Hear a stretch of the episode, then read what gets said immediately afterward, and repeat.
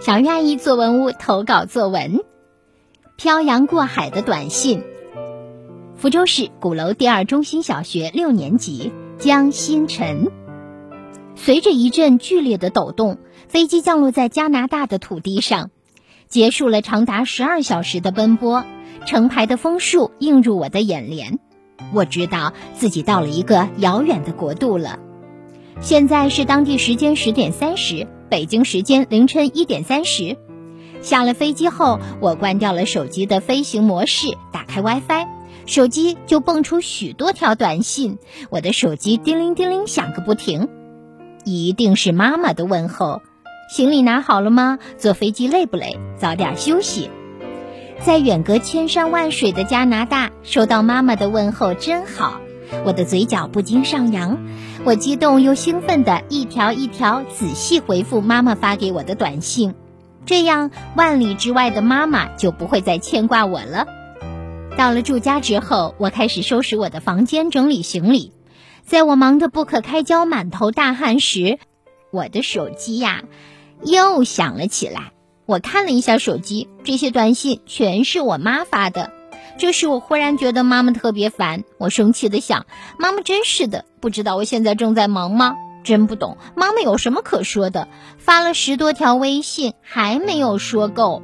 我越想越生气，决定把手机放在一旁，不理妈妈，继续收拾我的房间。又过了半个小时，当我把房间收拾得井井有条后，已疲惫不堪了。拿起手机，看到上面显示十多条未读信息。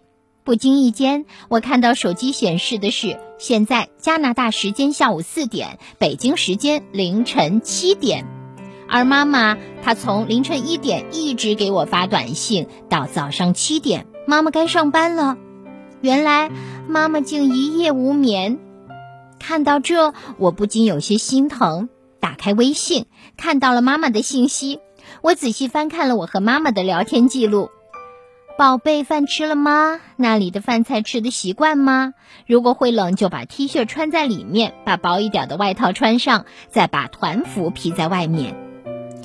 儿行千里母担忧呀，这些话语承载的是妈妈对我的爱。半晌之后，我自责起来，我不应该这样对妈妈。她一直给我发信息，也是担心我。她愿意放弃自己的睡眠时间来关心我。而我却嫌他烦，真是不应该。我便问妈妈：“有空和我视频吗？”我的信息刚发出，妈妈的视频电话便打过来了。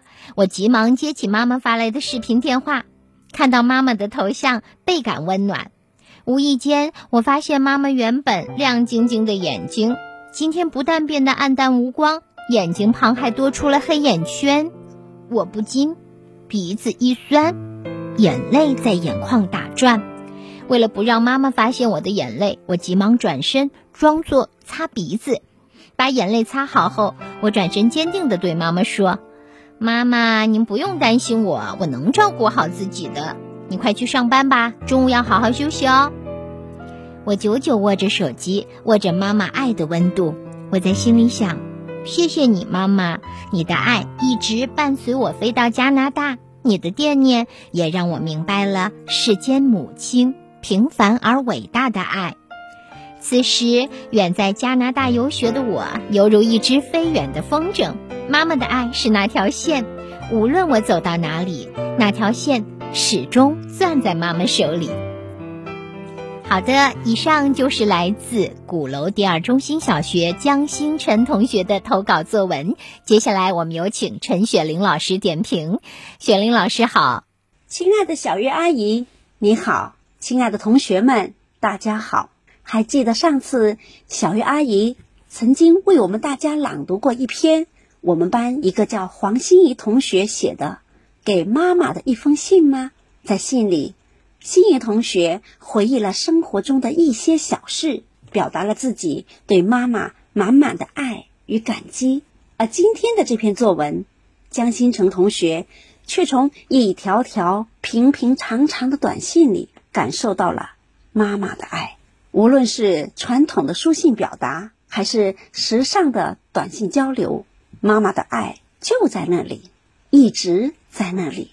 可是很多同学一说起妈妈的爱，便是一个大冷天，我感冒了，发烧了，妈妈冒着严寒背着我去医院看病，回来又守了我一夜。第二天我病好了，妈妈却憔悴了。江新成同学的这篇文章能够在题材上有所突破，难能可贵。他于细微处，从独特的角度捕捉到了妈妈的爱。做到了人人心中皆有，而人人笔下皆无。清代文学批评家袁枚在《随园诗话》里这么说过：“文似看山不喜平。”这句话的意思是说，好文章就像观赏山峰那样，喜欢奇势迭出，最怕的是平平淡淡。你看文中的江同学将自己的心理活动。作为一条主线刻画的一波三折，面对妈妈从黑夜发到黎明的短信，先是兴奋激动，接着由于忙碌感到生气，再接着是对妈妈这么多的短信感到了厌烦。可是当他细细回想，知道妈妈的短信是从晚上发到了清晨，既心疼又感动。这样的表达一波三折。不仅是文章富有真情实感，也满足了读者的阅读心理，紧紧的抓住了读者的心，让读者的心里也跟着作者波澜起伏。还是那句话，叙事的作文如果能以心理活动为主线，将心理活动刻画的细致入微、波澜起伏，这样将会起到很好的效果。亲爱的同学们，妈妈的爱，在一举手一投足之间，在无尽的絮絮叨叨里，更在万般的牵挂里。可以说，妈妈的爱无处不在。一起来想想吧，如果让你也来表现妈妈的爱，你又会从什么样的角度来写呢？